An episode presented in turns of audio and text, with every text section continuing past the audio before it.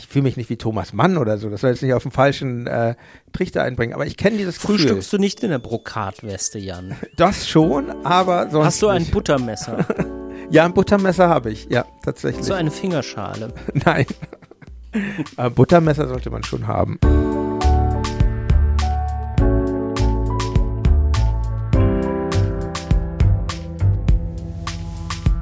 Das Lesen der. Prominente Menschen sprechen über Bücher, die sie geprägt haben. Mit Christian Möller.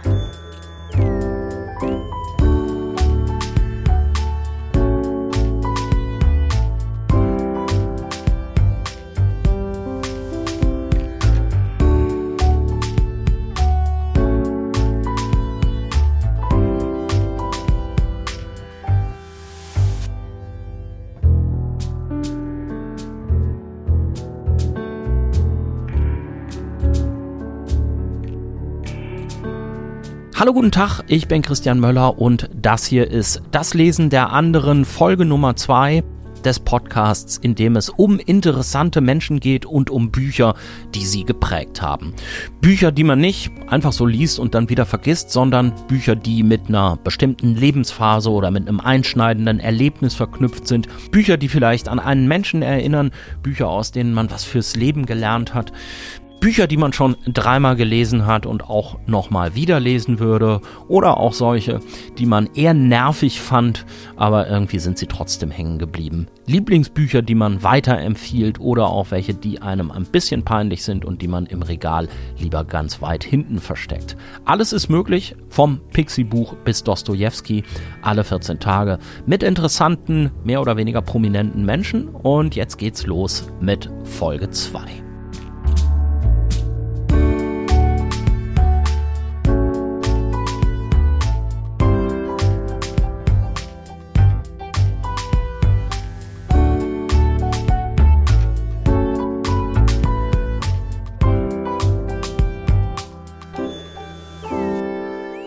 Mein Gast in Folge 2 von Das Lesen der anderen ist Jan Müller. Den kennt ihr als Bassisten von Tokotronic. Da hält er sich meistens eher im Hintergrund. Bisschen anders ist das bei seinem Podcast Reflektor. Da wechselt er die Seiten und spricht mit Musikern und Musikerinnen, die ihn ganz besonders interessieren. Eine ziemlich gemischte Tüte ist das. Jan unterhält sich mit Leuten wie Frank Z von der Band Abwärts, mit T.S. Uhlmann von Tomte, aber auch mit weniger naheliegenden Gästen wie Bill Kaulitz von Tokyo Hotel oder Reinhard May. Vielleicht könnte Jan auch genauso gut Gespräche mit Schriftstellerinnen und Schriftstellern führen. Er ist nämlich ein sehr leidenschaftlicher Leser mit einem Literaturgeschmack, in dem auch abseitige Bücher ihren Platz haben. Und welche das sind, das erfahrt ihr jetzt bei unserem Gespräch. Ganz viel Spaß wünsche ich euch dabei.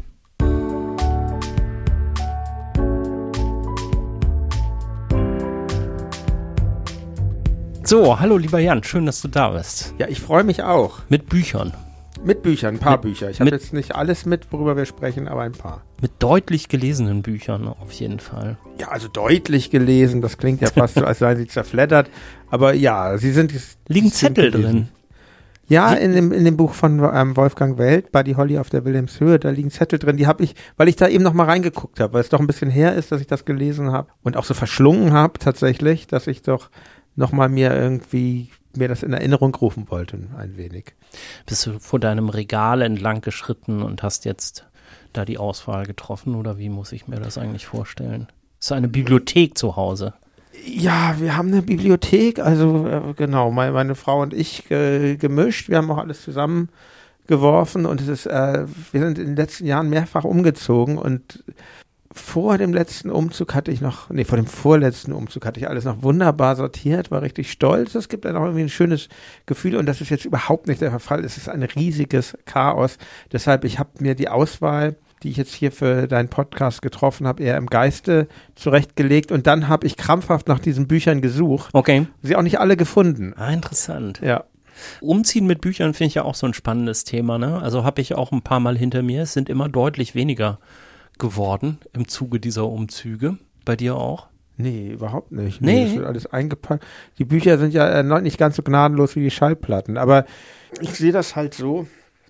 CDs können bald mal weg, habe ich mich auch schon davon getrennt teilweise. Schallplatten kaufe ich mir wirklich nicht mehr viele und Bücher sind dann aber doch das Elementarste und ich finde es tatsächlich auch für mich, ich finde es äh, wichtig, Bücher um mich zu haben. Eigentlich lieber in ein bisschen geringeren Mengen, als wir das jetzt haben. Aber das stelle ich bei vielen Leuten, wenn man, wenn man so Leute besucht, fest, wie, wie selten es nur noch Bibliotheken gibt. Ich mache jetzt nicht, aber ich mache einfach ein Bücherregal in, ja. im, im Wohnzimmer ja, ja. oder so. Und, und Wohnungen sind ja auch heutzutage so, wenn man sich jetzt Neubauten anschaut, wir wohnen auch in einem Neubau mit so einem Wohn-, Ess-, Küchenbereich und das ist ja eigentlich, die Bücher werden ja durch diese äh, Raumschnitte gnadenlos ins Abseits geschoben, weil wer will seine Bücher schon in der Küche lagern ja. und dann ja, das finde ich schwierig. Also ich, Bücher geraten ins Abseits, finde ich. Ja, man, man Das kommt jetzt so gelehrig daher. Ich, ist auch nicht ja, so, also ich, ich dachte, ich lasse das auch mal so ein bisschen nachhallen. es ist, ist jetzt auch nicht so, dass, aber ich finde, Bücher machen schon irgendwie äh, das Leben warm. Okay, und deswegen würdest du auch keine beim Umzug aussortieren. Also ich habe das so gemacht, dass ich dann gedacht habe, so, ach, hast du dir mal gekauft? Wolltest du mal lesen? Bist du auch nicht zugekommen? Hast du jetzt irgendwie seit Jahren im Regal stehen und nicht einmal angepackt oder vielleicht einmal? Habe ich dann aussortiert. Das ist sehr klug. Ich habe leider irgend, ich bin eigentlich ein sehr ordentlicher Mensch, aber ganz tief in mir habe ich dieses Messi-Gen und denk und dieses Sammler-Gen, würde ich mal sagen, ist kein Gen. Also Gen ist falsch gesagt. Also ganz tief in mir habe ich einfach so eine Sammlerprägung und das äh, fällt mir schwer. Es fällt mir okay. generell schwer, mich von Dingen zu trennen. Ich bin auch überhaupt nicht der Meinung, dass alle nur ganz wenig haben sollen. Einerseits schon bestimmt belastet Besitz, aber weiß ich nicht. Es ist auch schön, Sachen um sich zu haben. Das stimmt. Also ich muss auch sagen, dass mir das bei zwei Umzügen in letzter Zeit, dass mir das ein bisschen schwer gefallen ist bei den Büchern. Ich habe das aber auch nicht gemacht, weil ich so ein, klingt das so, als wäre ich so ein ordentlicher Mensch oder so jemand, der nein, so, nein. so Zeitschriften wie äh, über Minimalismus rumliest und nur so. nein, das habe ich jetzt vielleicht ein bisschen. Nur so eine äh, Bananenkiste, wo drei Surkamp-Bücher drauf liegen. Also so ist das überhaupt nicht. Nein, ich meine ganz ernsthaft, ich, ich beneide das, wenn man, wenn man das kann. Also mir fällt es schwer, mich zu trennen. Okay. Kann man ganz generell sagen, mir fällt es schwer, mich zu trennen. Weil du dann mit Büchern auch was verbindest? Ereignisse, Erlebnisse, Lebensphasen? Ja, ich glaube schon, ja. Ja, es gibt auch Bücher einfach im Familienbesitz. Ich habe Bücher von meinem Vater geerbt, die ich mir, von die ich nicht alle gelesen habe, aber von denen ich mir natürlich vornehme, sie in meinem Leben noch zu lesen. Und, ähm, und es gibt ja auch verschiedene Arten von Büchern. Es gibt ja Bücher, die einfach Romane, äh, Prosa, die gelesen werden muss. Es gibt ja aber auch Bildbände, Foto, Fotobände und ich finde es auch nach wie vor gut, wenn man über was äh, nachdenkt oder sich einer Sache nicht sicher ist, ins Lexikon zu schauen. Mhm. Für aktuellere Sachen ist natürlich bestimmt Wikipedia da geeigneter, aber, aber generell, man, ähm, der, der Stil unterscheidet sich doch schon sehr vom Meier, was ich jetzt habe, ja. zum Wikipedia-Beitrag. Du hast ja jetzt fünf oder sechs Bücher, hattest du mir vorher geschrieben, die du dir ausgesucht hast, über die wir jetzt sprechen. Verbinden sich die denn mit bestimmten Lebensphasen bei dir oder welches davon wäre so das älteste? Lass mich mal überlegen. Die liegen alle so zwischen 20 und Ende 30 eigentlich, die ich gelesen habe. Es ist eigentlich jetzt gar kein ganz neues dabei, aber auch gar kein ganz frühes Buch. Also ich glaube, dass das Buch, was ich in den jüngsten, in meinen jüngsten Jahren gelesen habe, ist, damit können wir auch anfangen, ist ähm, von Robert Louis Stevenson, Mhm. Der seltsame Fall des Dr. Jekyll und Mr. Hyde. Sehr schmales Bändchen, eine Novelle, ist glaube ich eine Novelle, als das Ja. man mal einordnen, knapp 80 Seiten und das habe ich tatsächlich gelesen als habe ich mehrmals gelesen, bestimmt dreimal in meinem Leben und das erste Mal vielleicht so den ganz frühen 20ern oder, Ja. oder vielleicht sogar mit 18, 19, ja, wahrscheinlich eher das. Ich bin nicht so gut in Chronologien und ähm, Zeitdatenmerken, aber das habe ich tatsächlich gelesen, nachdem ich mehrere Verfilmungen, das Dr. Jekyll und Mr. Hyde ist ja, glaube ich, nahezu 100 Mal verfilmt worden. Echt so also viel? Unfassbar oft. Und ich glaube, ich habe es gelesen, nachdem ich zufällig damals im Fernsehen eine ganz interessante ähm, Verfilmung mir angeschaut habe. Das heißt gar nicht Dr. Jekyll und Mr. Hyde, sondern ähm, das Testament des Dr. Cordelier von, von dem Franzosen Renoir, so ein Film aus Mhm, den 50er mhm. Jahren und kann ich Das basiert darauf. das quasi. basiert da drauf, genau. Ist in die Jetztzeit verlegt, ins Frankreich der 50er Jahre. Na, irgendwie dachte ich dann, ich muss doch mal eigentlich diesen, diesen Roman lesen. Ich habe, ich mag eh so diese, das kann man ja vielleicht im weitesten Sinne zu diesen Gothic-Novels zählen, so wie Frankenstein von Mary Shelley und ähm, Dracula von Bram Stoker. Also es, Ja. es ist noch ein bisschen was anderes auf jeden Fall, aber so ist, ist so, ja, ich glaube, der ist entstand 1886 und also schon so in dieser Zeit. Ich glaube, Frankenstein ist ein bisschen früher, Hm. aber genau, da habe ich mir das irgendwann, ich glaube tatsächlich in der Leihbibliothek in Hamburg gibt es eine sehr schöne Bücherhalle, heißt das dort. So stimmt, da so heißt ich, das, ja genau. Da war ich damals Mitglied und haben wir es ähm, mal ausgeliehen und ist ja auch schnell gelesen und ja, und das ist, äh, ist ein Werk, das mich nicht mehr losgelassen hat. Und ich finde ja auch generell schön in, es gibt so ein paar Bücher, wenn man die später nochmal liest, zum Beispiel ein Buch, was in ähnlichem Alter für mich sehr wichtig war, wie vermutlich für viele Leute, ist von Salinger, Der Fänger im Roggen. Ja. Das habe ich dann mit Mitte 30 nochmal gelesen und dachte dann, ist ja eigentlich, kann ich nicht mehr so verstehen, was mich daran so begeistert hat. Ah, das ist Und- bei mir total umgekehrt Ja. gewesen. Ich habe das in der. Schule gelesen, Ja. im Englischunterricht, Ja. bei Herrn Hecker. Ähm, Er sei gegrüßt. ja. Nein, okay. Nee, nicht so richtig. Also der, der hat einem auch echt so äh, Literatur irgendwie verdorben. Das kann passieren. So, und da weiß ich, dass ich irgendwie Challenger, ja, Fänger im Roggen, weiß ich nicht, vielleicht möchte man mit 16 oder 18 oder so auch nicht Bücher unbedingt gerade Mhm. über 16 oder 18, ich weiß gar nicht mehr, wie alt ist denn der Hol Holden Caulfield im Fänger im Roggen? Ja, der ist ja so, in, in einem Alter muss der ja, doch sein. Ja, ne? ja, genau. Und dann habe ich das Mhm. im Studium nochmal gelesen und habe gedacht, fuck, ist das ein gutes Buch. Und Mhm. dann habe ich auch ganz viel Challenger gelesen. Ich habe das neulich nämlich nochmal einer Freundin empfohlen, die auch sagte, oh, das war ja doof. Ja. Und eine Woche später von ihr irgendwie total begeisterte E-Mail bekommen. Danke für die Empfehlung und so.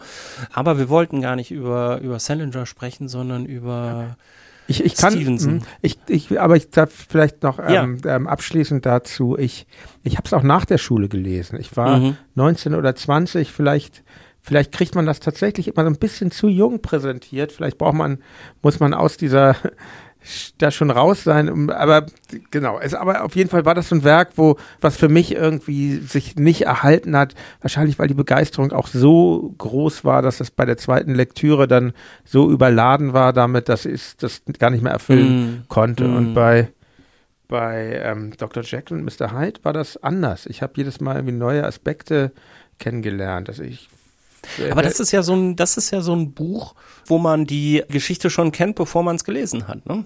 Ja, auf jeden Fall. Aber es kommt auch gar nicht darauf an, auf das Narrative unbedingt so sehr. Oder, oder ja, vielleicht schon, aber Man sollte vielleicht schon sagen, für die ganz wenigen, die das jetzt nicht Ja, wissen, genau. es geht um diesen äh, Dr. Ähm, Äh, ne, Dok- Dr. Jekyll, es geht um Dr. einen, einen Arzt und Wissenschaftler, Dr. Jekyll, dem es gelingt, ähm, den schlechten Teil seines Wesens von sich abzutrennen und, äh, zu, und der manifestiert sich dann in einer eigenen Person und das geschieht durch einen Trank, den er zusammen Mhm, braut, mhm. also es hat auch so was Zaubertrankartiges und diese Person wird dann immer mächtiger in ihm und es ist sowohl ein Stück Horrorliteratur als auch eine psychologische Studie, finde ich. Es ist auch ein Stück über Sucht, weil Dr. Jekyll hat schon dann diesen Drang, diese Droge immer, immer wieder zu nehmen, bis sich Mr. Hyde dann völlig von ihm bemächtigt. Es ist ein Aber Buch Dr. über Jekyll, Moral. ja. aber Dr. Jekyll, der trinkt die- diesen, diesen Trank, um Ja. quasi von dem Bösen befreit zu werden oder um das Böse zu erschaffen, dann quasi. Nein, um von dem Bösen befreit zu werden. Ja. Er, ähm, genau, er spaltet das ab. Okay, das ist ja so ein bisschen, also ich meine, man könnte das jetzt so, was hast du gesagt, Ende 19. Jahrhundert ist das entstanden? Das Ja, ist ja so genau. viktorianisches Zeitalter, glaube ich, ja, ne? richtig, ja. Also das ist ja dann eigentlich fast so ein bisschen so wie diese sprichwörtliche Moral im, in, in der Zeit. Also dass man so sehr streng das Böse oder das, das Verwerfliche unterdrücken wollte oder ist das, lese ich da jetzt was rein? Ja, die Novelle kritisiert diese Moral, glaube ich. Das, das, das, Okay. das, äh, Stevenson wurde dafür auch angefeindet, dass er, ähm, dass das eigentlich eine Kritik ist an, an dieser rigiden Moral, weil, Mhm. weil dieser Wille von Dr. Jekyll das zu tun, der führt ja zu nichts Guten. Und ähm, es gibt auch, das wird auch in dem, in dem, in der, in der Novelle irgendwie, ich hab's nicht mehr so ganz drauf, das wird auch erzählt, dass er in seiner Jugend äh, teilweise ein lasterhaftes Leben geführt hat.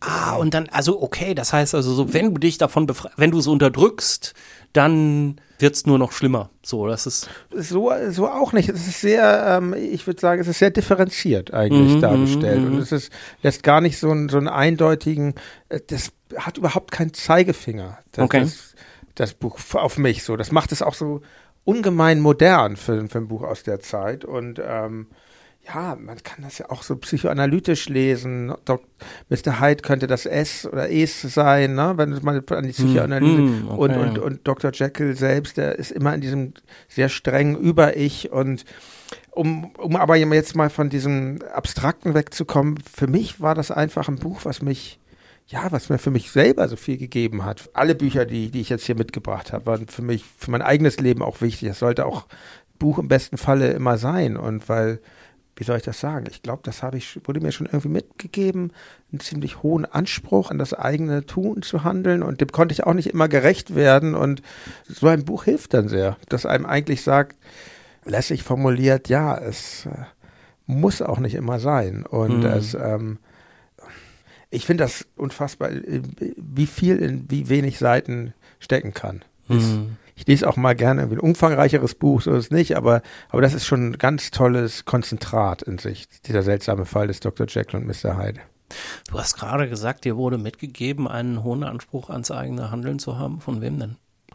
Familiär bedingt ja. einfach. Ja, glaube ich, glaube ich schon. Ja, ich meine, ich bin jetzt nicht irgendwie streng christlich aufgewachsen. Ich bin zwar getauft, aber ich bin nicht mehr konfirmiert. Also ich komme jetzt nicht aus einem pietistischen Haushalt, aber ich denke, alle Menschen, die irgendwie im protestantischen Umfeld aufgewachsen sind, haben das irgendwie äh, mitbekommen. Also das kriege ich auch mit, wenn ich jetzt mal nur in unserem Kulturkreis und Freundeskreis so bleibe. Äh, Katholiken sind irgendwie anders. Die zermürben hm. sich nicht so selbst. Die haben auch nicht so diesen absoluten Drang zur Wahrheit. Das ist, ist interessant. Also das ist was, was, was mich sehr beschäftigt, woher das eigentlich kommt. Aber ja, und, und davon abgesehen, jetzt mal einfach, weiß ich nicht, woher es kommt. Vielleicht auch aus dem, aus dem eigenen Charakter oder aus, aus irgendwelchen, da spielt vieles mit rein. Dann begann ich mich irgendwann für Politik und Punk Underground und so zu, zu interessieren. Das sind alles ähm, Felde, die irgendwie einen hohen, ähm, moralisch sehr aufgeladen sind. Anders als wenn ich jetzt in die Disco gegangen wäre. Ja, mit stimmt. Punk ist eigentlich eine sehr protestantische Angelegenheit auf eine Art, ne? Punk ist ja sehr, sehr vielschichtig, aber so in seiner politischen Aus, Ausführung, wie, wie in der Welt, wo ich damals war, ist es schon Anfang bis Mitte der 80er Jahre, ist es schon ja, kann man das schon sagen, eigentlich. Also sagen wir mal so, wenn du jetzt gerade Disco so auch so ein bisschen als Gegenbild ja genommen hast, da lässt sich Straight Edge nicht so leicht reindenken in diese Welt wie in Punk.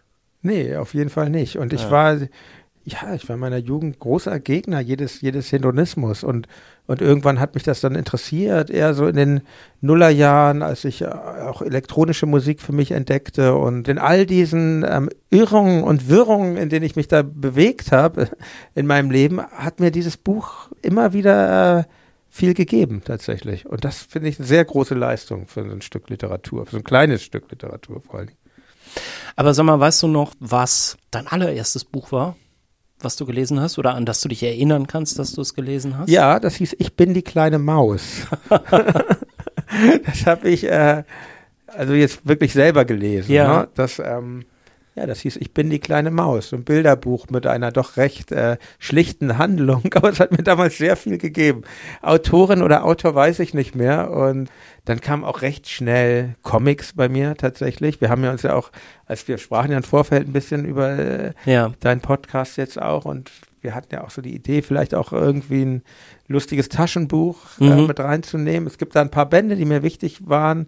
Zum Beispiel Frisch erzählt ist halb gewonnen. Die heißen jetzt ja alle anders, die alten Bände oder der Kolumbusfalter, was ja auch vorkommt in einem, in dem schönen Roman von Clemens Meyer in Stein. Da spielt der Kolumbusfalter eine große Rolle. Aber ich habe mich dann doch dagegen entschieden, weil ich dachte, Comics sind dann doch noch was anderes als Literatur. Ach, und ja, würde ich, würd ich, so? ja, würde ich schon so sehen. Also einfach, ist halt ein anderes Genre, so wie man, Mhm. so wie ich ja auch keinen Film jetzt hier mit dir besprechen würde. Okay, du Und, meinst das ähm, gar nicht wertend jetzt. Na, überhaupt nicht wertend. Gar nicht wertend. Comics sind für mich unfassbar wichtig und eine ganz, ganz tolle Kunst und das will ich überhaupt in gar keiner Weise mindern, aber es ist halt eine andere Gattung als Literatur. Genau, aber was ich sagen wollte, für mich haben dann so in meinen wirklich jungen Jahren waren eigentlich Comics für mich total prägend. Mehr, es gab nicht so, kaum was von, ich war da eher ein Lesemuffel, kaum Jugendbücher, die mich wirklich groß interessiert haben. Und wenn, dann waren das auch eher Bilderbücher, wie jetzt die Mellops von Tomi Ungarer, was so ein bisschen vergessen ist. Sehr schön. Ich habe das gerade für meine Kinder jetzt wieder hervorgekramt. Also doch gut, Sachen aufzubewahren. Mhm. Und wirklich Literatur kam dann tatsächlich, ja, ich würde fast sagen, in größeren Umfang eher nach der Schulzeit tatsächlich. Obwohl, das stimmt nicht ganz. In der Schule war es viel, fing ich an, mich für, für Wells, für H.G. Wells zu interessieren. Von dem habe ich sehr viel gelesen. Eigentlich alles, was so auf Deutsch übersetzt wurde. So frühe Science Fiction ist das, ne? Genau, die Zeitmaschine hat er geschrieben, ist auch ein Roman, wo ich überlegt habe, den hier äh, mit einzubringen, aber hat es dann doch nicht so ganz geschafft. Das ist schon, das ist schon ein toller Roman, aber es ist doch eher Literatur, die wirklich eine schöne politische Ebene hat, auf jeden Fall, manchmal auch eine fragwürdige, aber die vor allen Dingen unterhält. Und ähm, was ich jetzt mitgebracht habe, das ist auch Unterhaltung, weil ich finde, Unterhaltung sollte immer dabei sein, aber es ist für mich auch noch irgendwie so das bisschen mehr. Wurde denn bei euch im Elternhaus, wo wir jetzt gerade so ein bisschen in dieser Zeit schon sind, Ja. wurde viel gelesen oder musstest du dir das so selbst erarbeiten? Also Literatur hat äh, bei meinen Eltern schon eine sehr große Rolle gespielt. Vor allen Dingen für meinen Vater. Der wollte eigentlich Bibliothekar oder Buchhändler, Antiquar, sowas wollte er werden. Ja. Und ähm, das ging aber aus wirtschaftlichen Gründen nicht und er war totaler büchernah und ähm, hat auch Bücher gesammelt. Deshalb erzählte ich ja, dass ich auch ein paar Sachen übernommen habe. Und ähm, um mich waren eigentlich Bücher, Bücher herum so. Und es gab so ein paar Bücher im, im, im, im Regal meiner Eltern, die ich auch wirklich viel gelesen habe. Bebilderte Sachen. Ein Buch, was ich ganz toll finde, ist, ähm, das heißt Das Deutsche Wohnzimmer mit Fotos Mhm. von Herlinde Kölbel. Und Ach ja. also das ist also meine absoluten Lieblingsbücher. Aber Passt jetzt ja auch nicht so in diese Auswahl. also sie hat so Wohnzimmer, so Schrankwände und sowas fotografiert. ja, sie hat, ich, ne? sie hat Menschen in ihren Wohnzimmern Ja. äh, fotografiert, von unterschiedlichster äh, sozialer Schichtung und dazu dann immer ein prägnantes Zitat von der Person. Und das ist ganz toll. Also das kann ich jedem ans Herz legen. Okay, aber gehen wir mal, Genau. ähm, gehen wir mal weiter. Was hast du noch Man kommt ab. Ne? Ja, das ist ja das Schöne, dass man abkommt, oder? Ja. Als nächstes würde ich, genau, wenn wir so im zeitlichen, ungefähr so ungefähr im zeitlichen äh, Rahmen bleiben, wann ich was gelesen habe, würde ich vielleicht, wo ist denn das geblieben? Ach, da hier, würde ich vielleicht ähm, jetzt mal, ich habe, äh, soll jetzt nicht so angebermäßig sein, ich habe ein Buch von Thomas äh, Mann mit aufgenommen, habe auch einiges von ihm gelesen, manchmal gerne, manchmal habe ich mich auch ein bisschen durchgequält. Es gibt eigentlich drei Bücher, die so zu meinen Highlights zählen. Einerseits der Zauberberg, Mhm. wobei mich dieses Bildungsbeflissene dabei auch manchmal so ein bisschen nervt, aber es gibt so ein paar Stellen, die ich ganz toll finde. Dann das unvollendete Bekenntnis des, des Hochstaplers Felix Krull. Das Ja, das ist eines ja der witzigsten Bücher aller Zeiten. Aber was ich jetzt hier für unsere Auswahl mitgebracht habe, ist äh, auch wieder ein sehr schmales Bändchen. Ich glaube nicht mal 70 Seiten. Und zwar Tonio Kröger von 1903. Auch wieder eine Novelle. Auch ein Werk, das ich mehrfach gelesen habe, was mich in mancherlei Hinsicht auch so ein bisschen nervt, so wie ich Thomas Mann eh für mich jetzt nicht so unumwunden super Mhm. finde, so, Mhm. sondern auch irgendwie schwierig in vielerlei Hinsicht. Aber dieses Buch hat mir total viel gegeben. Das handelt, spielt über, obwohl es so kurz ist, spielt es doch über einen längeren Zeitraum. Ich glaube, es als der Protagonist ungefähr im Alter von 14 Jahren Hm. ist und er trifft sich da mit seinem Schulkameraden Hans Hansen, der ein ganz, äh, ein schöner, blonder Junge, der sich für Pferde und eben die Dinge dieser Zeit interessiert und äh, Tonio Kröger ist, liebt diesen Hans Hansen, ist aber völlig anders. Er merkt, er interessiert sich für ganz andere Sachen, für die Ja. schönen Künste und also er, er wird dann später im Verlauf dieses Werkes auch Schriftsteller und er steht eigentlich immer, er ist so ein, so ein Außenseiterbuch. Er, Mhm. er, er, er verliebt sich dann in eine, eine andere Frau noch, Inge, Inge Holm, die schöne, die schöne Inge heißt, oder nee, die, Lust, die, die blonde, lustige Inge, wo er auch glaubt, dass sie ihn ver verachtet für seine poetischen Neigungen. Tut sie das denn nicht auch? Gibt es da nicht irgendwie, ich erinnere mich daran, dass es da so eine ganz peinliche Szene bei einer Tanzstunde gibt oder Ja, so mit der Inge, ja. oder? Doch schon. Ich, ja, ist auch schon ein bisschen her, dass ich das letzte Mal, ich glaube zweimal habe ich es gelesen. Ja. Und ähm, ja, also man könnte sagen, so ein äh, kompletter Snob, dieser Tonio Kröger. Er leidet aber sehr an der an der Welt tatsächlich so, ja, wie man es halt von, von Thomas Mann äh, kennt. Er ist aber auch jetzt kein völliger Künstler und er ist, kein, er ist nicht frei. Genau, das, das kann man Mhm, eigentlich so sagen. mhm. Er steht zwischen zwei Welten, zwischen der bürgerlichen Welt und der Welt der Kunst und ist eigentlich in keiner der beiden Welten wirklich zu Hause. Er, er lernt dann, glaube ich, noch eine Tänzerin kennen.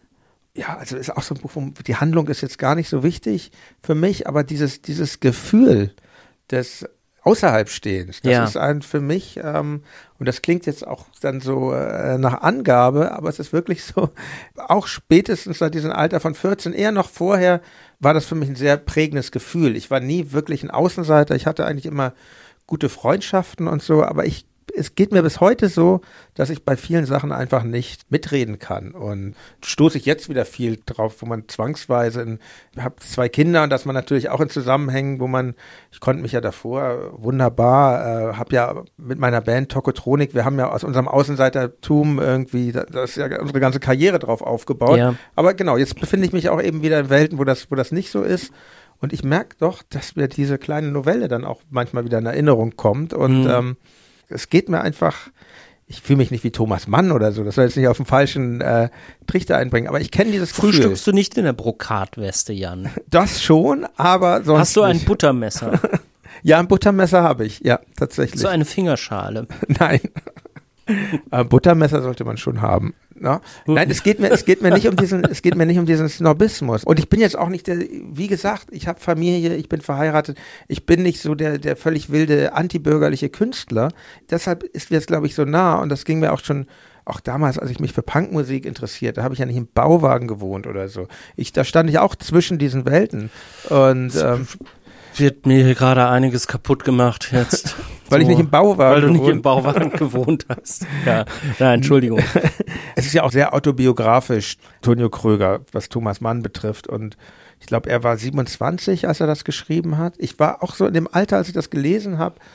Ja, das gab mir sehr viel. Ich glaube, so dieses Außenseitergefühl, das kann man ja auch, das ist ja vermutlich bei allen Leuten so, die irgendwie Kunst machen. Glaube ich nicht. Nee? Glaube ich überhaupt nicht. Ich glaube, es gibt Leute, die sind da voll bei sich, denken so, das ist ihr Ding und ich bin Künstler oder ich bin Musiker und das ist so der Weg, für den ich mich entschieden habe. Und so war es nie bei mir. Und das ist so dieses zwischen den Welten stehen. Das ist Ach halt so, weil, weil, der, weil er dann aber auch nicht so straight zum, zum, zum Schriftsteller wird, sondern damit auch irgendwie so ein bisschen hadert oder so, ne? Genau, er sitzt zwischen den Stühlen, so kann man das eigentlich sagen. Er hat dann auch Erfolg als Schriftsteller und so. Also ich kann mich da in allem extrem wiederfinden. Okay. Diese Sache mit Thomas Mann, also ich mag den auch schon sehr gerne, aber so dieses ambivalente Verhältnis dazu kenne ich auch, weil man so diese Gewundenheit der Sprache und so ein bisschen auch gezierte, da gibt es ja auch, weiß ich nicht, so Phasen im Leben, wo man das nicht so gut findet, glaube ich, ne? Ist dir das auch so gegangen? Ja, also, also erstmal die Sprache von ihm finde ich unfassbar schön. Das ist schon beeindruckend, wie jemand so schreiben kann. Jetzt gar nicht bei dem, eher so bei den späteren Sachen. Wenn man Mhm. dann zum Beispiel auch so, ein- so eher so ein bisschen randständigeres Werk ist, äh, der Erwählte, was auch so Märchenelemente ja hat. Und also das finde ich schon, das ist eine unglaubliche, unglaubliches Sprachgefühl, was, was, was dieser Mensch hatte. Was mich so ein bisschen abstößt, ist diese, ja, bei Tonio Kröger ist, ist, dieser Pathos, vielleicht auch so ein bisschen der, der Zeit geschuldet, von, von 1903 ist das Werk.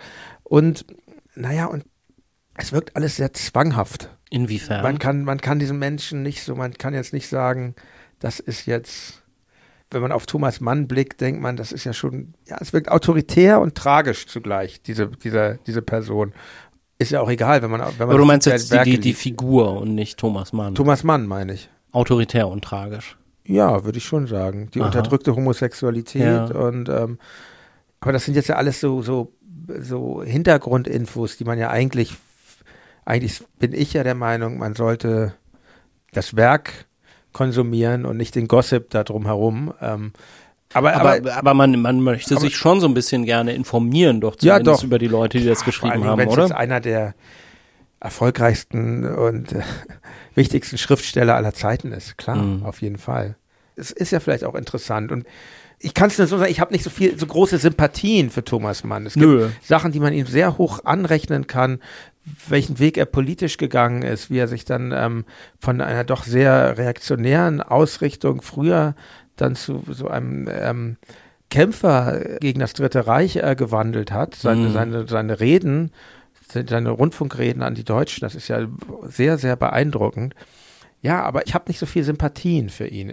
Es wirkt alles sehr kalt. Ja, das ist ja auch was, da war- habe ich jetzt nur so oberflächliche, oberflächliches Wissen, was so Mhm. die Kinder über ihn erzählen, ne? dass es nicht so ganz leicht war, Sohn oder Tochter von Thomas Mann zu sein. Aber da versteige ich mich dann jetzt auch in Halbwissen. Vielleicht lassen wir das an der Stelle besser und gehen weiter zum nächsten Buch. Ja, das nächste Buch ist nämlich auch von einem deutschen Schriftsteller, den ich sehr, sehr liebe und der mir anders als Thomas Mann auch, obwohl er, glaube ich, ein sehr schwieriger Mensch war und, ähm, und es bestimmt nicht einfach war, mit ihm zu leben oder verheiratet zu sein, ist er mir doch trotzdem sehr sympathisch. Und zwar handelt es sich um Hans Fallada, spätes Werk von ihm, Der Trinker aus dem Jahr 1944. Das ist unter sehr widrigen Umständen entstanden in einer Anstalt, in der er war, in einer Heilanstalt. Und äh, das hat er kleinster Schrift gekritzelt, weil er auch Papiermangel hatte und, und es auch nicht, er da eigentlich gar nicht schreiben durfte, glaube ich. Und das ist ein gnadenloses Selbstbekenntnis eines Süchtigen. Habe ich vielleicht so mit Anfang 30 gelesen und dann nochmal mit 40 und nochmal Mhm. mit 45 und ähm, Oh. weil es sehr viel Trost spendet für mich, obwohl es wirklich, äh, man erträgt es kaum zu sehen, wie ein, Mensch immer weiter mit Vollgas in sein Unglück rennt. Handelt halt von einem Kaufmann, Ja. der völlig unversehens im mittleren Alter anfängt zu trinken. Und zwar auf das Allerheftigste und seine Existenz vernichtet und seine Ehe vernichtet und alles vernichtet. Ganz anders als das andere, für mich andere große Buch über Alkohol, was es gibt, von Jack London, König Alkohol, wo Jack London sehr autobiografisch beschreibt von frühester Kindheit an, wie er dem Alkohol verfiel, den er geschmacklich nie gemocht hatte, ist das, es geht halt ganz plötzlich los bei, bei diesem Protagonisten in dem Fallada-Roman und warum mich das so bewegt, ich ich habe bestimmt in meinem Leben auch mehr getrunken oder so phasenweise immer beim Ausgehen. Also ich hab, bin eigentlich mit dieser Substanz nie zurechtgekommen Okay. und ähm, trinke daher jetzt auch nur noch sehr selten. Und Mhm. ähm, Gott sei Dank wurde mein Leben nicht so zerstört wie, wie das von, ähm, ich glaube, das ist, ich weiß gar nicht, ob es ein namenloser ähm, Protagonist ist. Müsste ich nachgucken, aber habe ich jetzt nicht im Kopf. Und, und Hans Fallada hat ja sein Leben ebenso zerstört, weil er Ich wollte gerade sagen, das ist ja Alkoholiker- autobiografisch von den Erfahrungen her zumindest, ne? Ja, das ist doch recht, es ist verfremdet, aber es ist recht autobiografisch. Also Fallada war ein extremer Suchtmensch. Aber er ist ja immer so ein bisschen randständig und gilt als Unterhaltungsschriftsteller, wie das in Deutschland halt immer so war, wo das so aufgeteilt wird, alles in E und U. Aber ich finde, er hat schon einige, einige Werke geschaffen, die, die ganz groß sind. Also eben dieses und dann das andere autobiografische, wer einmal aus dem Blechnapf fraß und Wolf unter Wölfen ist auch ein tolles Buch. Ich habe, glaube ich, nur Kleiner Mann was nun gelesen. Ja, das ist so ein, ja, genau, das ist natürlich. Das ist so, schon Unterhaltungs politische Unterhaltungsliteratur, kann man vielleicht sagen, ne? Ja, ich würde vor allen Dingen sagen, das ist ein sehr wichtiges Werk der neuen Sachlichkeit, wenn Ja. man mal so in die Genres geht. Und ähm, dadurch wurde er auch erfolgreich. Und ich finde, wenn man das so liest, ich finde es so ein bisschen kitschig teilweise. Ja. Aber andererseits finde ich es natürlich total toll, dass jemand sich so diesen Sorgen der sogenannten kleinen Leute annimmt. Sowas fehlt ja total. Sowas fehlt auch heute. So viel, was man liest, spielt immer in irgendwelchen die Protagonisten sind so oft irgendwelche reichen, tollen Ja. Leute und ähm, das ist eben bei Hans Fallada eigentlich ist nie so. Es gibt ein schönes, schönes Werk von ihm, wo, wo jemand plötzlich Millionär ist. Das war so eins. Er hat ja, er ist ja, Fallada ist ja im Dritten Reich nicht ins Exil gegangen und hat dann weitergeschrieben und durfte aber eigentlich nicht mehr das schreiben, was er so schreiben wollte. Er musste so seine Stoffe sehr anpassen, um existieren zu können und eben dieses kleiner Mann, großer Mann, alles vertauscht, heißt das. Er würde auch sagen, das war jetzt kein richtiger Roman von ihm, aber ich liebe das auch sehr. Ja, aber wenn ich mich für ein Buch von Hans Fallada entscheiden müsste, wäre es eben Der Trinker. Trostspenden hast du gerade erwähnt, so als was das Buch für dich ausmacht. Das finde ich jetzt auch ungewöhnlich. Ja, ja, finde ich wichtig, weil man, wenn man irgendwie merkt, hm, vielleicht habe ich hier ein Problem mit einer Sache, dann ist das ja irgendwie schön, das zu spiegeln. Ja, und obwohl das so ein krasses äh, Schicksal ist und man, wie ich schon sagte, eigentlich, eigentlich denkt, das ist ja unerträglich, was, was dieser Mensch dort macht, wie der sein Leben zerstört mir spendet das irgendwie Trost, muss ich sagen. Aber das geht mir auch bei Zombie-Filmen oder so. so. Das ist, das beruhigt mich ungemein. Okay. Es beruhigt, also ist ja aber, glaube ich, auch so das Prinzip von, von, von Horrorliteratur oder auch von Krimis. Warum gucken sich Leute so gern an, wie andere Leute totgeschossen werden? Irgendwie. Na, die wollen sich vor allen Dingen angucken, wie der Totschießende hinterher verhaftet wird, oder? Das muss alles wieder in die Ordnung kommen. So. Ja, okay, das tut es bei Fallada überhaupt nicht. Ja. Also er, ja, genau. Ich will jetzt nicht so viel spoilen. Er plant auf eine ganz grauenerregende, ekelhafte Weise seinen Tod in dieser Heilanstalt, in der er sich da befindet. Ich habe ja, um mich hier drauf äh, vorzubereiten, ja. das gemacht, was äh, in meiner Erinnerung früher so Leute im Grundkurs Deutsch Abi gemacht haben. Nämlich haben wir auf YouTube einen Film angeguckt. Ja. Mit Harald Junke in der Hauptrolle, wo mhm. ja Harald Junke in den, ich glaube, 90ern nochmal so versucht hat, so ein ernster Schauspieler zu werden und nicht nur so mit Grit Böttcher und ja. Eddie Arendt irgendwie so diese äh, Sketchnummer zu machen. Und ich glaube, das ist damals auch so vermarktet worden, ne? So war ja seine Trinkergeschichte auch irgendwie durch die bunte und äh, die ganzen anderen Yellow Press Blätter irgendwie durchgejagt worden ist, ist das schon so vermarktet worden, dass Harald Junke jetzt das besonders authentisch ja. spielen kann. Da ist das aber dann auch noch mal in die Jetztzeit verlegt worden. Hast du das gesehen? Ich habe mir den angeguckt. Ja. Ich habe den sogar zweimal gesehen. Das erste Mal dachte ich, es ist einfach schwierig, ein Buch, was ich wirklich ganz groß finde, dann ist es immer schwierig mit dem Film mm, natürlich. Mm. Und das war auch mein erster Eindruck, dass ich dachte, naja, das ist aber schwach, weil das Buch, es ist so eine trostlose Welt, die beschrieben wird. Es spielt ja auch im Dritten Reich, das kommt ja auch noch dazu. Also ich glaube, es spielt im Dritten. Also er hat es 44 geschrieben, also es spielt in einer Zeit, wo auch diese ganzen Heilanstalten und, und im Gefängnis spielt es ja auch teilweise, wo das von einer unfassbaren und auch das, das ganze Leben von einer ja, sehr großen Trostlosigkeit geprägt war. Und so beim, beim zweiten Schauen des Films fand ich ihn dann doch eigentlich ganz gelungen. Und was man auf jeden Fall sagen muss, äh, Harald Junke gelingt das ohne Probleme, das authentisch rüberzubringen. Mhm. Diese, diese autodestruktive Sucht. Ja. Es ersetzt nicht das Buch, aber ist eine schöne Fußnote dazu, finde ich.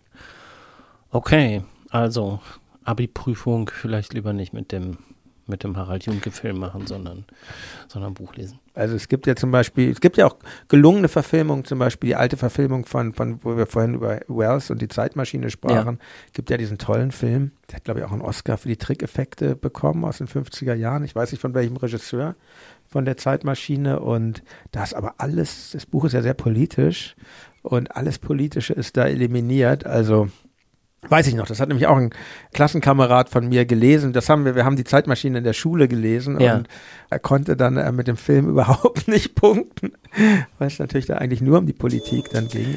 ah, fuck.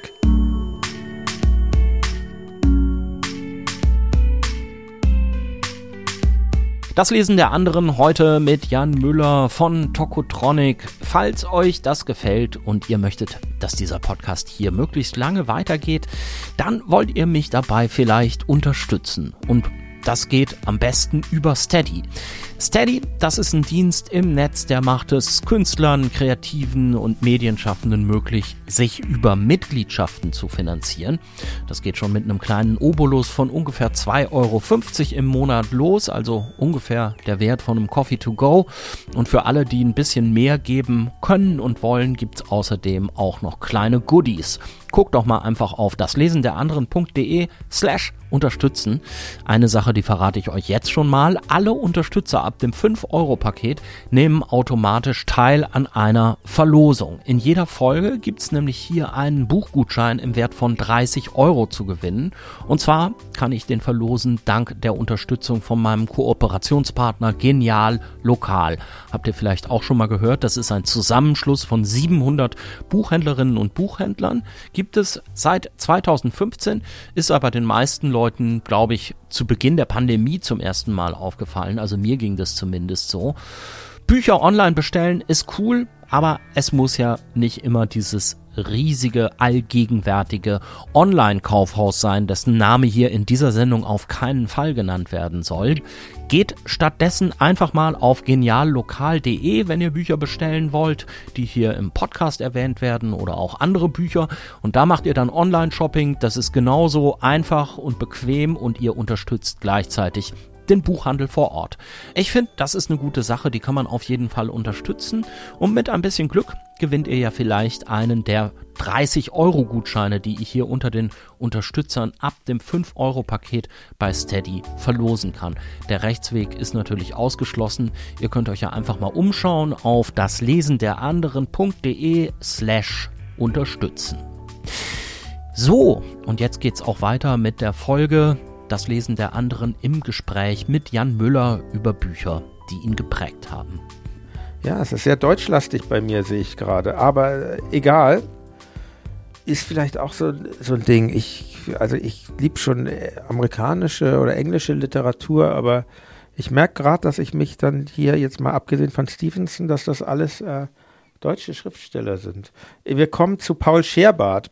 Ein, Noch nie gehört vorher. Ja, er ist leider so ein bisschen in Vergessenheit geraten, hat so in den letzten Jahren so ein kleines, äh, sind ein paar Sachen wieder aufgelegt worden und ähm, ist wieder ein bisschen in den Fokus gerückt. Er war eigentlich, er war seiner Zeit sehr voraus. Er hat gelebt von 1863 bis 1915. Man sagt ihm nach, das ist aber nicht bewiesen, dass er sich eigentlich äh, aus Verzweiflung über den Ersten Weltkrieg zu Tode gehungert hat. Und das, obwohl er zuvor ein sehr lebenslustiger Mensch war. Also er hat sehr viel getrunken. Da gibt es tolle Anekdoten. Es, die frühen Scherbart-Sachen sind auch ähm, so die ersten Bücher, die, die Ernst Rowold verlegt hatte. Und da ist viel überliefert von deren Zechgelagen. Und er war auch ein Zeitgenosse von, von dem jungen Erich Mühsam. Und es war so die Berliner Bohème vor dem Ersten Weltkrieg im Kaiserreich.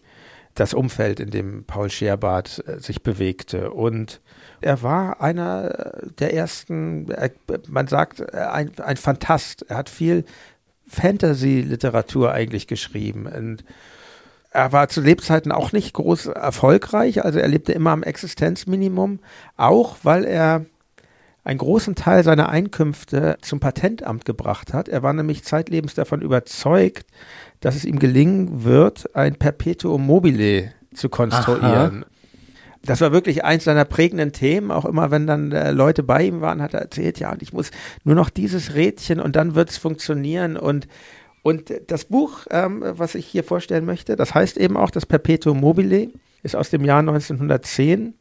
Und es ist unfassbar toll, weil er eben diesen, der, der Text ist immer unterbrochen von Skizzen, dieses Perpetuum mobile, wie es Aha. denn dann funktionieren wird. Es geht mit einer ganz einfachen Skizze los und im Verlauf dieses Buches werden die immer komplizierter.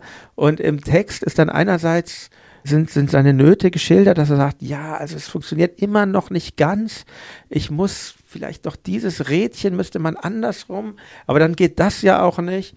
Und es endet dann so, ja, jetzt bin ich kurz davor, ähm, bald wird es funktionieren. Das ist so das Ende des Buches. Und dazwischen malt er sich aber aus, was er denn tun wird, wenn er dann fertig ist mit diesem Perpetuum mobile, das Patent darauf hat.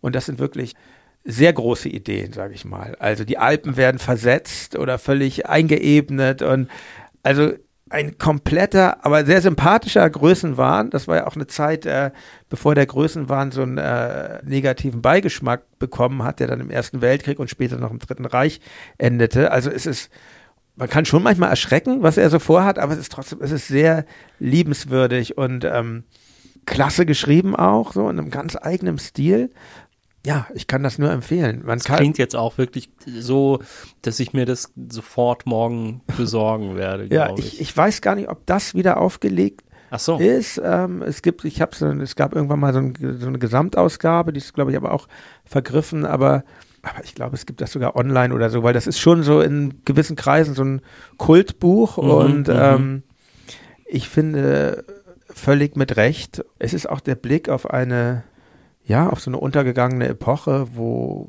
eigentlich ja, okay, es war schon Zeit Wilhelm II. und der deutsche Militarismus ging schon los, aber es gab eben in dieser Zeit auch was anderes, ein sehr freies Leben. Und, ähm, und es, was ich auch interessant finde bei Paul Scherbart, es wird auch immer seine Frau gewürdigt, die ihm quasi zur Seite stand, den Rücken freigehalten hat und auch ihn so akzeptiert halt als Spinner, was ja bei, bei all diesen ähm, drei Schriftstellern, die ich jetzt vorgestellt habe, so so war bei, bei, bei Fallada ist das ja auch bekannt, dass er eine ganz große Ehefrau hatte, eine ganz einfache Frau, die aber ihm das eigentlich alles ermöglicht hat, dieses Schreiben. Der hat ja auch genauso suchtmäßig, wie er Drogen und Alkohol konsumiert hat, genauso suchtmäßig hat er auch geschrieben. Und bei Thomas Mann weiß man es ja auch. Und ähm, mhm. ähm, das äh, finde ich ganz wichtig zu sagen, weil wir hier gerade ausschließlich über Männer sprechen. Und ähm, Stimmt, ja. ich ich wollte jetzt wirklich die Bücher nehmen, die mir am wichtigsten sind. Hm. Ich wollte jetzt nicht irgendwie auch noch irgendwelche Quoten erfüllen müssen, aber ich,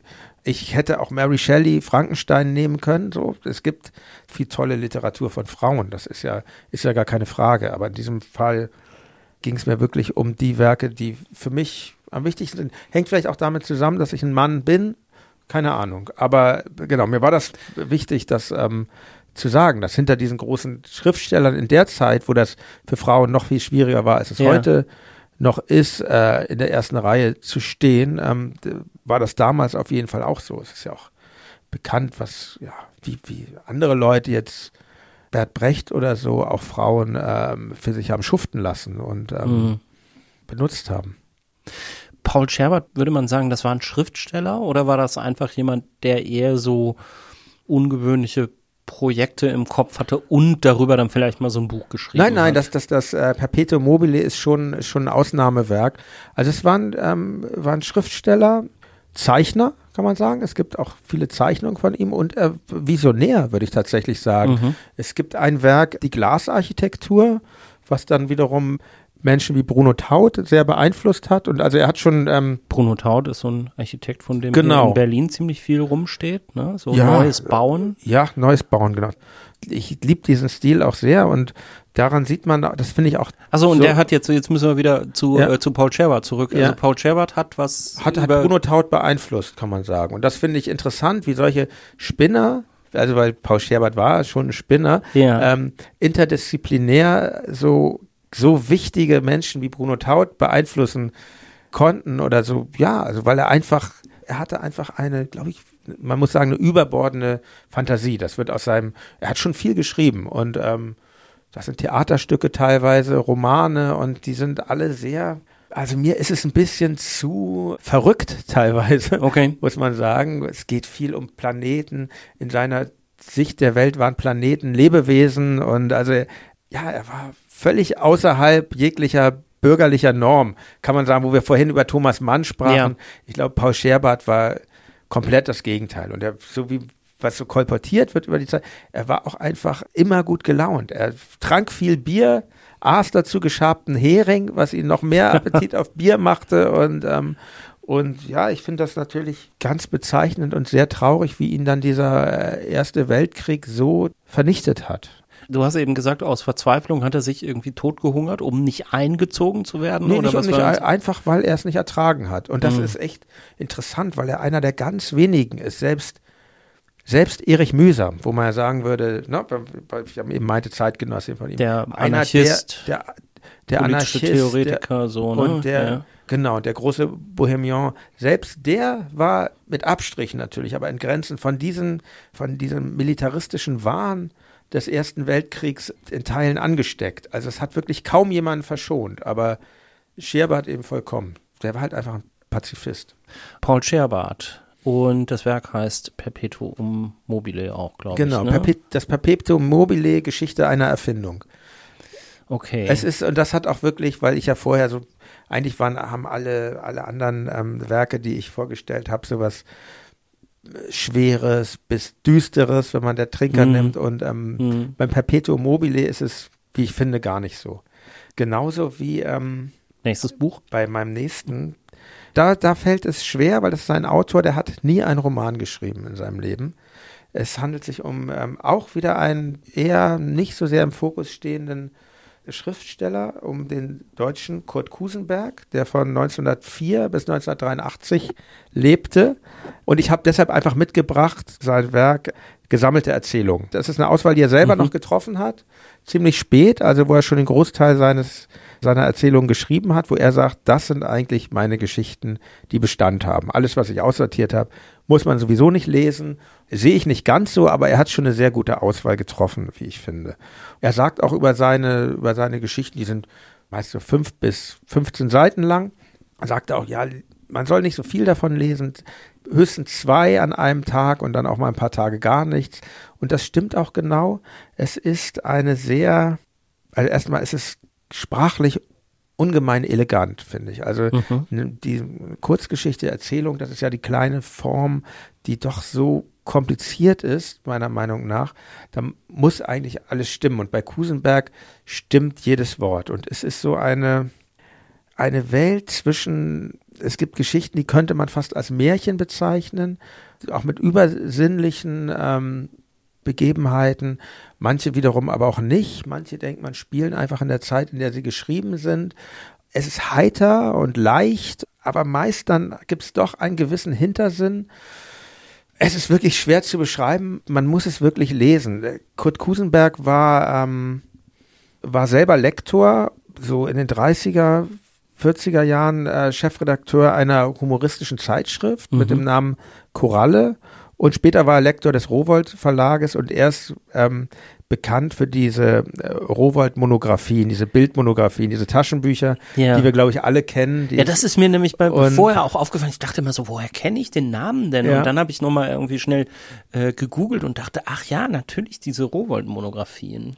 Das ja, war, glaube ich, habe ich dann auch gesehen, es war seine Idee, ne? Die hat er erfunden. Ich glaube ja, genau, genau. Aber ich finde das eigentlich schade, dass er überhaupt was anderes gemacht hätte. Ich, mir wäre es viel lieber, er hätte viel mehr geschrieben. Ich kenne wirklich alles von ihm, muss ich sagen. Es ist auch nicht so viel viel.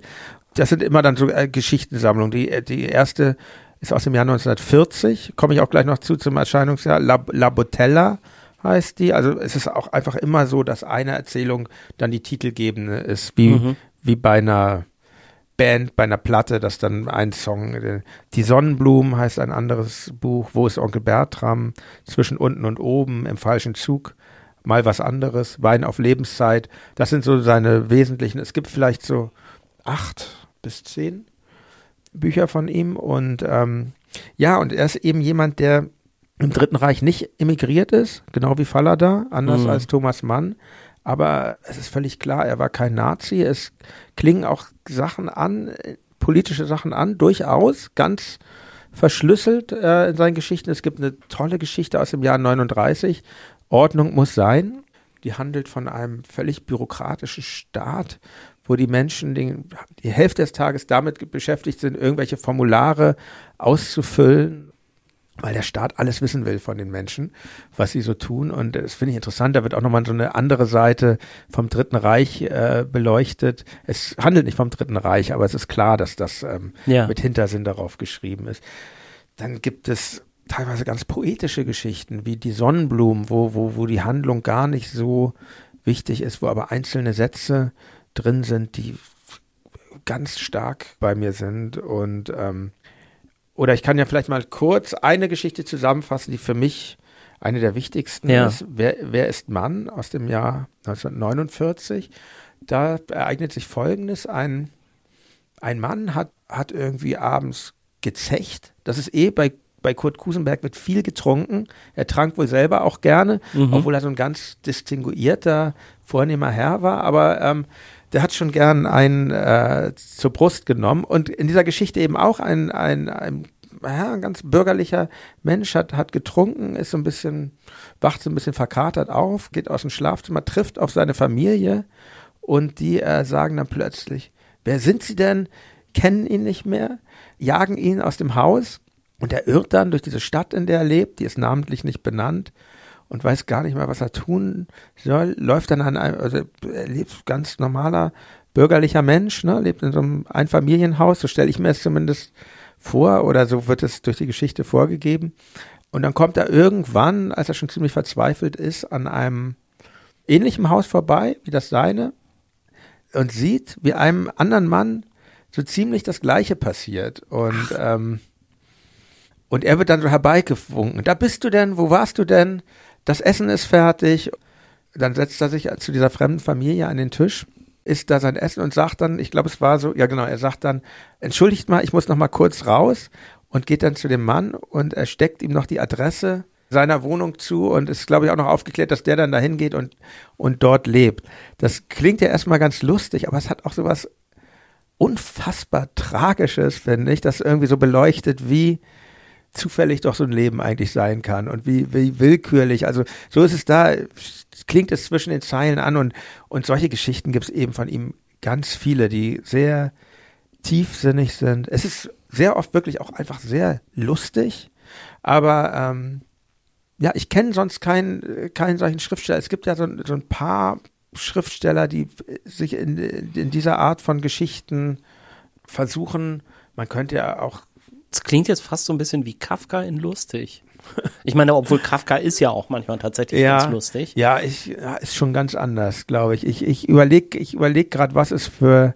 Ja, vielleicht ähm, habe ich das auch nur gedacht, weil äh, es hat natürlich so ein bisschen, äh, als Gregor Samsa eines Morgens aus unruhigen Träumen erwachte, fühlte er sich ja in ein gewaltiges Insekt. Ich weiß nicht mehr genau, wie es weitergeht, ne? Die Verwandlung. Stimmt, ach so, ja, klar, die Verwandlung könnte man sagen. Ja. ja, genau, aber es ist alles, es ist alles viel freier, finde ich. Und ähm, was den Geschichten solche Kraft gibt. Ich, ich habe immer das Gefühl, dass der Kusenberg ein sehr in sich ruhender Mensch war, dann doch vielleicht zu Exzessen neigend, wie ich eben andeutete.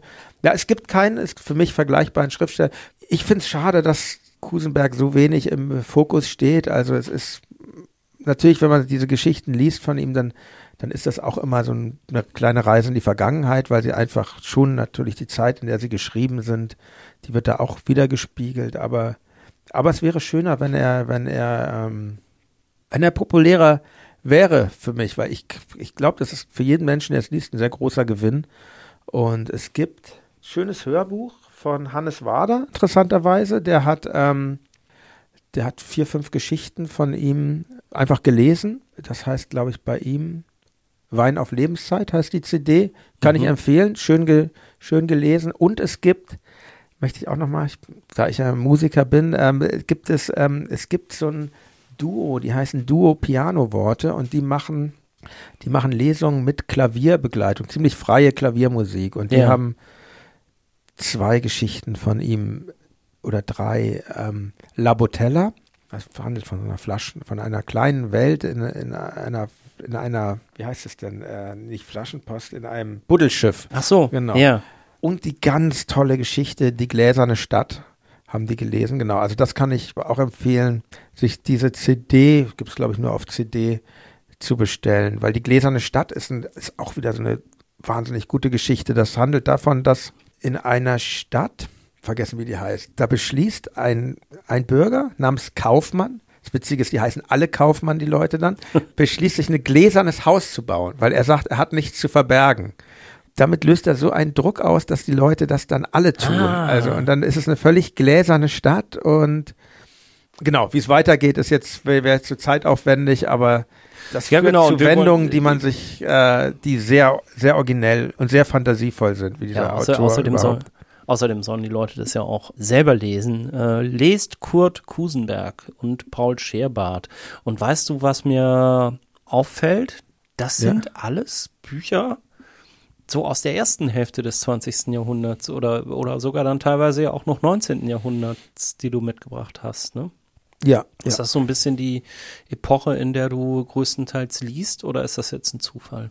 Ja, also ich, ich sag mal so, so die, die Zeit ähm, Weimarer Republik, auch hier ist jetzt nichts äh, so direkt dabei, aber das ist schon eine Zeit, die eine künstlerisch sehr, sehr interessante Zeit war für mein Empfinden. Und es gibt da viel zu entdecken, finde ich. Und auch viele Sachen zu entdecken, die vergessen sind. Also es geht mir nicht nur jetzt, jetzt um den großen Kanon und ähm, ja, ist vielleicht schon so. Aber es gibt auch ein paar Sachen aus der äh, neueren Datums, die ich auch toll finde. Können wir auch mal zum nächsten kommen? Das ist nee, wir, so wir, wir, kommen vielleicht gleich zum nächsten, aber Ja. ähm, was hast du eine hast du eine Ahnung, woran das liegt, dass dich das so besonders interessiert? Ich glaube, ich bin ein sentimentaler, rückwärtsgewandter Mensch. Nein, ich weiß es nicht. Ich weiß, ich, ich, ich, ich, weiß es wirklich nicht. Nee. Aber ich bin niemand, der immer so den neuesten Scheiß braucht, obwohl ich an so einer Diskurs-Rockband spiele, wie man sagt. Ich persönlich brauche das nicht. Ich muss nicht immer, ich muss nicht immer auf dem neuesten Stand sein. Mich, mich interessiert tatsächlich, woher Sachen kommen und ich bin ein bisschen rückwärtsgewandt, vielleicht schon, in, im positiven Sinne hoffentlich so. Okay, aber nächstes Buch. Ja, aber nochmal ganz kurz, wenn ich drüber Ja. nachdenke, weil wenn mir, man spricht ja oft ne, mit Freunden und so, die dann sagen, bei, bei Büchern, die gerade aktuell sind, das musst du jetzt unbedingt lesen und manchmal tue ich das auch. Es gibt mir aber dann doch oft wenig. Vielleicht brauche, wenn ich es mal anders ausdrücke, vielleicht brauche ich doch diesen Filter, dass das irgendwie eingeordnet wurde, ein Werk, um für mich das Richtige zu finden. Das muss dann auch nicht immer was, was sein, was im Kanon ist. Jemand wie Kurt Kusenberg zum Beispiel ist eher abseitig. Ja, Mode interessiert mich, glaube ich, auch wenig so. Und, ähm, und Hype interessiert mich auch nicht so sehr.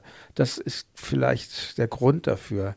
Und jetzt komme ich nämlich zum nächsten, weil ich jetzt einen guten Übergang habe. Ich habe nämlich letztens mal was, ähm, was modernes, zeitgenössisches gelesen.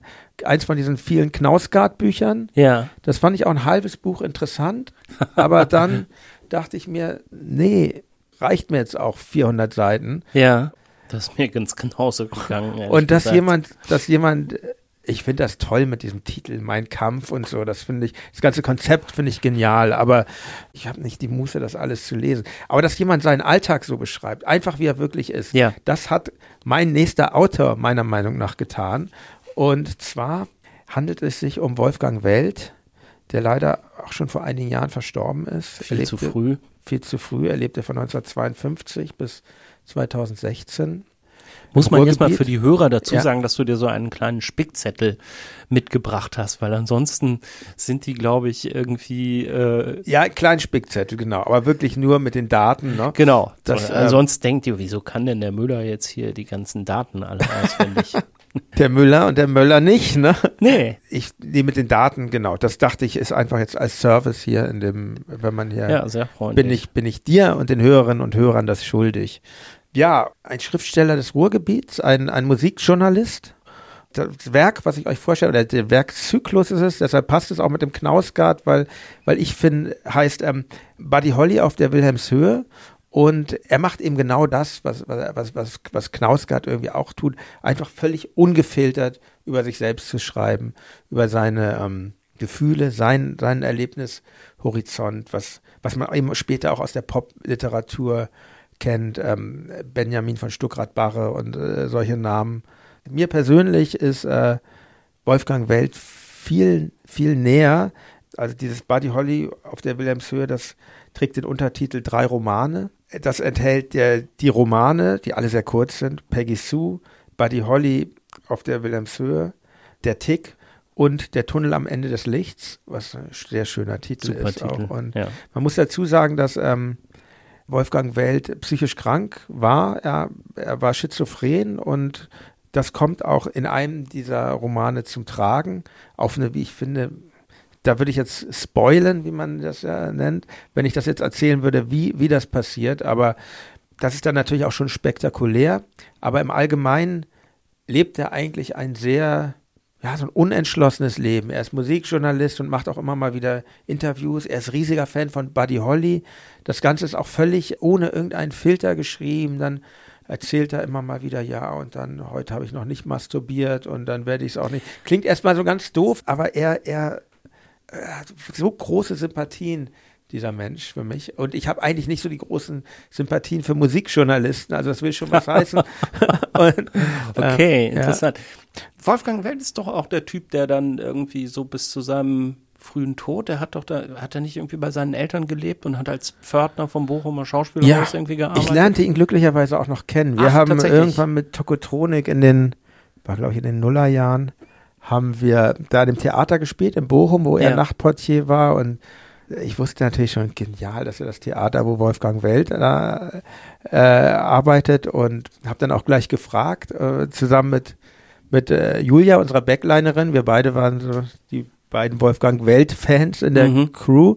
Da meinten die, ja, ja, und noch ist er nicht da, der, immer, der kommt immer erst um neun oder so, aber wenn ihr geht, dann ist er da und dann haben wir ihn auch noch getroffen. Ich habe ihn dann, ja, ist ja auch so eine doofe Situation, der kannte jetzt uns, glaube ich, nicht und ähm, wir ihn aber total gut, aber es ja. für mich, ich, ich kenne die Situation ja aus der anderen Seite, aber nein, ich habe ihm dann natürlich ein großes Kompliment offenen Herzens gemacht für seine Literatur und ja, er hat es auch nicht leicht gehabt. Es hat wirklich lang gedauert. Das ist nicht so, dass das gleich bei Surkamp erschien. Wie gesagt, in ganz kleiner Auflage im konkret Literaturverlag und das, was ich hier, wir hier jetzt in der Hand halten, diese, diesen Sammelband, das, das war ein weiter Weg für ihn. Also er wollte dann nach seinem Psychiatrieaufenthalt, hat ihm dann, glaube ich, da seine Therapeutin gesagt, ja, schreiben Sie das doch mal auf.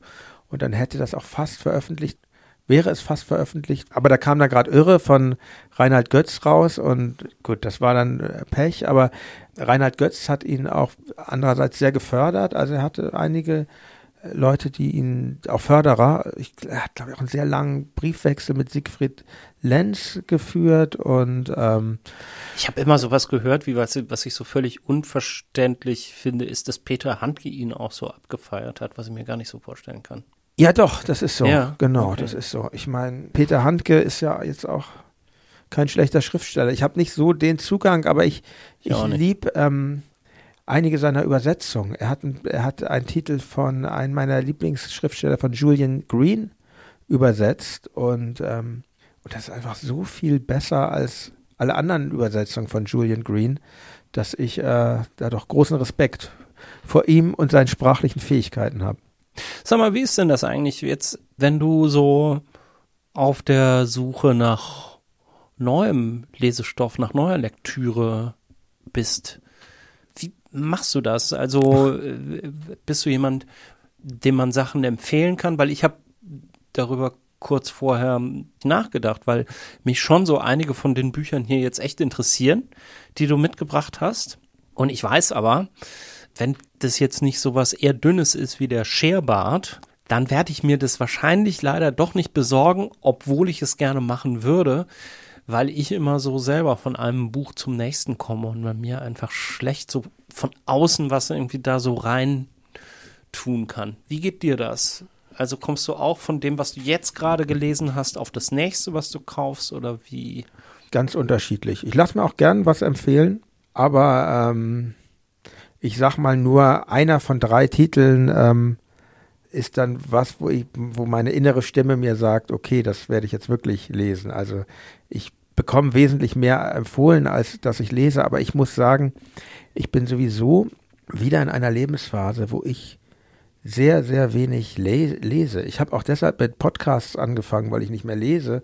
Und das ist einfach so, seit ich Kinder habe, und das wird auch noch ein paar Jahre so sein, ist einfach meine äh, Zeit zu beschränkt und meine Wachheit ist zu gering in Zeiten, in denen ich Zeit habe, als dass ich wirklich lese. Es ist, äh, es ist schade, ich habe Gewinne auf anderer Seite, aber habe auch jetzt mal hin und wieder geschafft, was, was zu lesen, aber es ist doch im Moment sehr wenig geworden, tatsächlich. Also das ist wieder.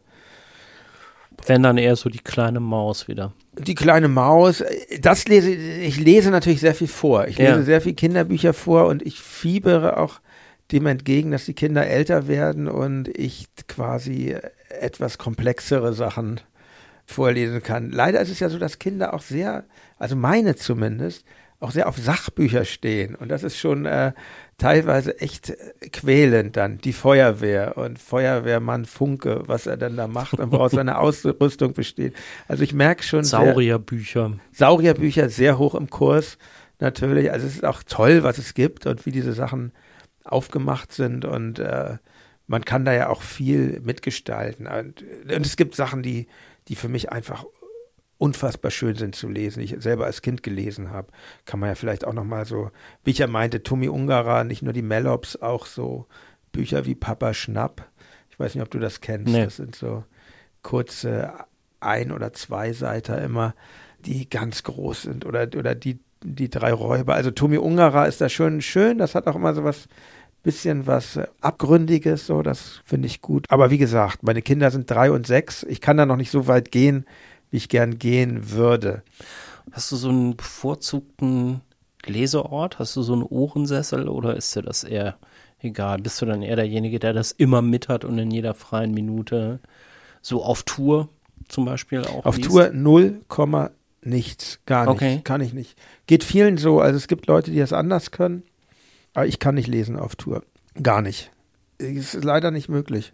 Ich kann auch nicht erklären, woran, woran es liegt. Man ist auf dem, der Adrenalinspiegel ist, glaube ich, dauerhaft anders bei mir dann oder so. Ich, ich habe immer wieder ein Buch mit. Ich habe es vielleicht auch mal geschafft, dann einzulesen, aber in der Regel ist das einfach eine Zeit, wo ich mich mit, ja, mit Zeitungen beschäftige ich mich dann viel. Ich, ist auch so eine andere Sache, die leider ein bisschen zu kurz kommt gerade.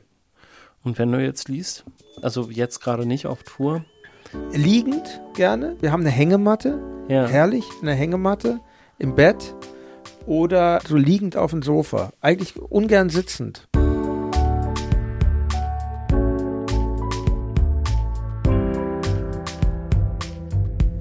Das war Folge Nummer zwei von Das Lesen der anderen. Mit dem Musiker und Podcaster Jan Müller habe ich mich unterhalten über Bücher von Robert Louis Stevenson, Thomas Mann, Kurt Kusenberg, Paul Scherbart, Hans Fallada und Wolfgang Welt. Die Bücher und auch alle anderen, die wir erwähnt haben in dieser Folge, die findet ihr alle auf daslesenderanderen.de in den Shownotes zur Folge. Da findet ihr auch die entsprechenden Links zu Genial Lokal, falls ihr die Bücher dort bestellen wollt. Genial Lokal ist der Kooperationspartner von Das Lesen der anderen. Darüber freue ich mich sehr, denn dadurch kann ich hier pro Folge einen 30 Euro Buchgutschein verlosen. Der Rechtsweg ist natürlich ausgeschlossen. Und was die Bedingungen dafür sind, das lest ihr auf daslesenderanderen.de slash unterstützen. Ich freue mich, wenn ihr dabei seid. Ich freue mich aber natürlich auch, wenn ihr diesen Podcast sonst wie supportet, dadurch, dass ihr ihn eurer Schwester, eurem Freund oder eurer Oma empfehlt. Inzwischen hören ja die Omas auch Podcasts. Oder dass ihr mir eine gute Bewertung bei Apple Podcasts da lasst. Oder dass ihr mir auf Twitter und Instagram folgt. Auf Twitter at Lesen der anderen, auf Instagram at das Lesen der anderen. So viel für heute. Mir bleibt jetzt noch Danke zu sagen. Und zwar geht ganz besonderer Dank raus an Julius Stucke, der hat die Musik zum Podcast komponiert, an Sabine Dulli, von der kommt das tolle Grafikdesign und an Marcella Drum, das ist die Stimme im Intro und natürlich auch an euch fürs Zuhören. In 14 Tagen geht es dann hier weiter mit einer neuen Folge und zwar mit einem Herzensgast, mit der fantastischen Judith Holofernes. Ein sehr intensives Gespräch ist das geworden. Ich freue mich jetzt schon drauf. Ich bin Christian Möller. Macht's gut. Tschüss.